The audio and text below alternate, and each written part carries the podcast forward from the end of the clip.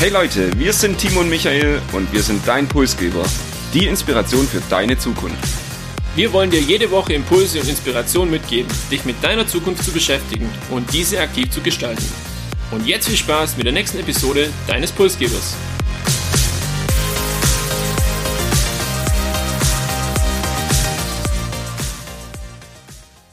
Es wird immer wieder viel über gesellschaftliche Entwicklung und unterschiedliche Gesellschaftsformen berichtet und auch diskutiert.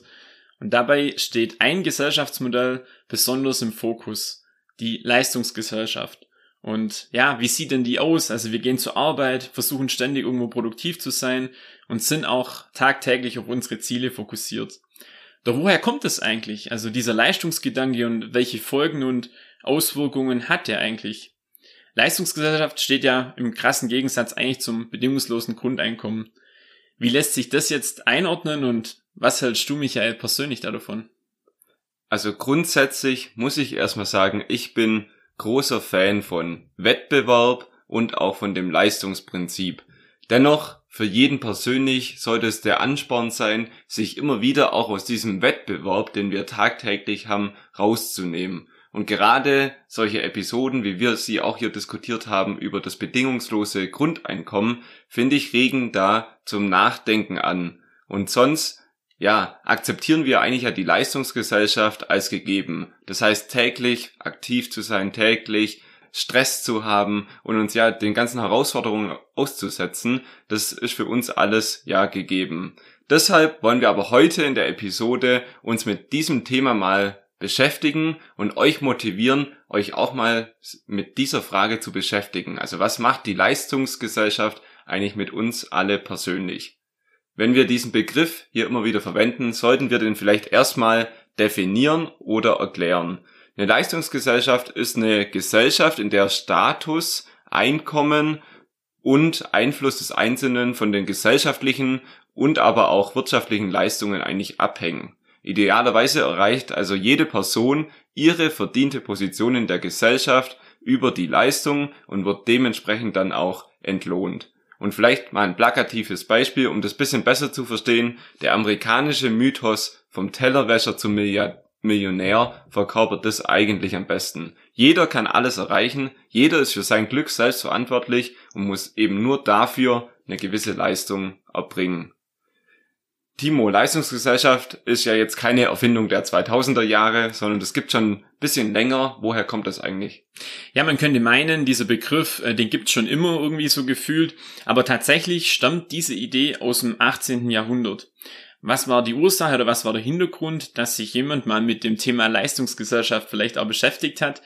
Das Bürgertum hat sich damals so ein bisschen zum Ziel gesetzt, Reichtum unabhängiger von der Herkunft zu machen. Also bedeutet jemand, der reich geerbt hatte oder der einen gewissen Status hatte oder auch äh, letztendlich einen Titel, der war von Beginn seines Lebens an, ja, sehr, sehr wohlhabend vielleicht und die anderen hatten nicht den Hauch einer Chance, an diesem Wohlstand irgendwo teilhaben zu können. Und das Ziel war einfach, dass gleiche Leistung auch äh, gleich entlohnt wird und zu einem ähnlichen Ansehen führt. Und dadurch entstand halt auch schon damals mehr Gerechtigkeit und ähm, der Beruf beispielsweise, also so das Geburtsprinzip, der Vater war Hufschmied, der Sohn wird dann auch Hufschmied, das kennen vielleicht auch viele heute noch, das wurde dadurch eigentlich so ein bisschen abgelöst. Für mich eine revolutionäre Idee, jeder konnte da so ein bisschen seinen Platz in der Gesellschaft auch wiederfinden. Und wir haben also gehört, das Leistungsprinzip oder die Leistungsgesellschaft gibt schon ein paar hundert Jahre und dennoch ist sie heute eigentlich präsenter denn je. Was sind so die Merkmale? Also so der Grundsatz von der Leistungsgesellschaft ist eigentlich, jeder, der etwas leistet, wird auch dementsprechend entlohnt und ist in der Leistungsgesellschaft willkommen. So Stellung, Status in der Gesellschaft hängen eben nicht, wie du gesagt hast, von Beziehungen oder von meiner Abstammung ab und ob der Vater jetzt Hufschmied war oder nicht, sondern eben von meiner eigenen persönlichen Leistung. Dennoch hat Leistungsgesellschaft sich auch in den letzten 300 Jahren, muss man sagen, weiterentwickelt und so Megatrends wie Globalisierung, Digitalisierung haben natürlich auch diesen Leistungsbegriff verändert. Immer schneller, immer höher, immer weiter. Und das jetzt eben in einem globalen Kontext. Ich vergleiche mich nicht mehr nur mit den eigenen Hufschmieden in meiner Burg oder in meinem Dorf, sondern eben mit einer globalen Welt. Und genauso Digitalisierung führt auch dazu. Immer mehr, immer schneller, immer höher, immer weiter. Ja, wenn man sich das anschaut, vielleicht auch noch ein Beispiel oder zwei Beispiele dazu. Ähm, an der Abiturnote ist es letztendlich so, das ist so der Schlüssel zum Zugang zu einem Studiengang. Also da kann man das ganz gut ablesen. Das ist so der, der Grundstein eigentlich, um dann in diesem Leben äh, oder in dieser Leistungsgesellschaft irgendwo auch teilhaben zu dürfen. Und wenn man jetzt mal guckt, ein Angestellter, der jetzt sagt, okay, ich bin bereit, mehr Aufgaben zu übernehmen, vielleicht auch mehr Verantwortung zu übernehmen, ähm, erhält dadurch ja das Ganze durch seinen Arbeitgeber mit einer monetären Vergütung auch ähm, ja, honoriert, sage ich jetzt mal. Und auch dadurch sieht man letztendlich das Thema Leistungsgesellschaft, wie das auch verankert ist, sage ich jetzt mal, ja. Und wenn du schon über Angestellte und Löhne redest, das beste Beispiel wird auch oft dann politisch bemüht, der Investmentbanker, der eben ein Vielfaches verdient von der Pflegekraft. Und hier steckt natürlich auch die Leistungsgesellschaft dahinter und wir bewerten irgendwie eine Leistung. Das führt uns zu dem Begriff oder der Frage, ist das Leistungsprinzip oder die Leistungsgesellschaft eigentlich gerecht? Und deshalb haben wir uns überlegt, ja, lass doch mal bisschen Vor- und Nachteile ausarbeiten und die miteinander diskutieren. Und Timo, du übernimmst den Part der Nachteile der Leistungsgesellschaft und ich würde dir den Vortritt lassen. Sehr gerne. Ja, also es macht hier auch Sinn, so ein bisschen hinter die Kulissen zu blicken, weil wir hatten das eingangs auch schon erwähnt, das Thema Gerechtigkeit und Fairness einfach auch sehr, sehr wichtig ist. Und wenn man jetzt einfach guckt, was, wodurch zeichnet sich so eine Leistungsgesellschaft aus? Das ist beispielsweise das ständige Streben, halt immer besser zu werden. Also eingangs erwähnt, äh, Ziele fokussieren, jeden Tag wirklich auch das Beste zu geben. Und ähm, dadurch wird aber auch so eine gewisse Unzufriedenheit oder kann eine gewisse Unzufriedenheit erzeugt werden, weil ich habe ja nie das Gefühl, dass ich jetzt wirklich dann am Ende bin, sondern es geht ja immer wieder weiter. Und ähm, viele kommen auch nicht damit klar zu sagen, ich habe jetzt halt mein Ziel noch nicht erreicht beispielsweise. Und wir kennen das ja auch aus dem Alltag, psychologische Krankheiten, die vielleicht auch aufgrund der Leistungsgesellschaft irgendwie erst entstehen. Auf der anderen Seite natürlich der größte Vorteil von Leistungsgesellschaft. Jeder hat auch tatsächlich eine Chance, was zu erreichen. Wir haben eine, in gewisser Weise auch eine Chancengleichheit. Ja, meine Stellung, mein Status hängt nicht von meinem Vater oder von meiner Familie ab, sondern ich kann selbst was erreichen. Leistungs, Leistung lohnt sich und kann eben nicht vererbt werden. Natürlich das auch immer, ich sag mal, mit Einschränkungen verbunden und natürlich ist es auch heute einfacher, wenn ich aus einem guten Familienwohlstand oder Haushalt komme, habe ich natürlich auch heute mehr Möglichkeiten. Definitiv ähm, stimme ich dir vollkommen zu. Man muss hier halt, glaube ich, auch aufpassen, dass man bei dem Thema Werte jetzt nicht nur diese Werte einseitig, einseitig vermittelt bekommt oder einseitig vermittelt, sondern dass jetzt auch hier die Transparenz besteht, zu sagen, es muss nicht immer einfach dieses höher, schneller, weiter sein und der Mensch bemisst sich nicht nur grundsätzlich an der Leistung, sondern es gibt auch andere Charaktereigenschaften, die jetzt eine Person auszeichnen, wo man vielleicht auch ja sich als Ziel setzen kann oder stolz drauf sein kann und nicht immer nur ähm, wenn man jetzt beispielsweise im beruflichen da nach vorne kommt. Und ich würde gerne noch einen zweiten Pluspunkt von Leistungsgesellschaft hier anbringen. Das ist das Thema Wettbewerb. Wettbewerb beschleunigt eigentlich jede Entwicklung und in der Leistungsgesellschaft ist jeder getrieben, an diesem Wettbewerb teilzunehmen und selbst auch einen Beitrag zu leisten. Ich muss zur Arbeit gehen, um Geld zu verdienen, um ein besseres Leben führen zu können. Und ich will eben nicht, ja, jeden Sonntag oder das ganze Leben auf Kambodscha, auf einer Insel, auf einem Sofa äh, liegen und da vor mich hindümpeln, sondern ich will in meinem Leben was erreichen und da dazu muss ich einen Beitrag leisten, muss ich auch eben Leistung erbringen und das wird eben oft auch als großer Vorteil von der Leistungsgesellschaft gesehen.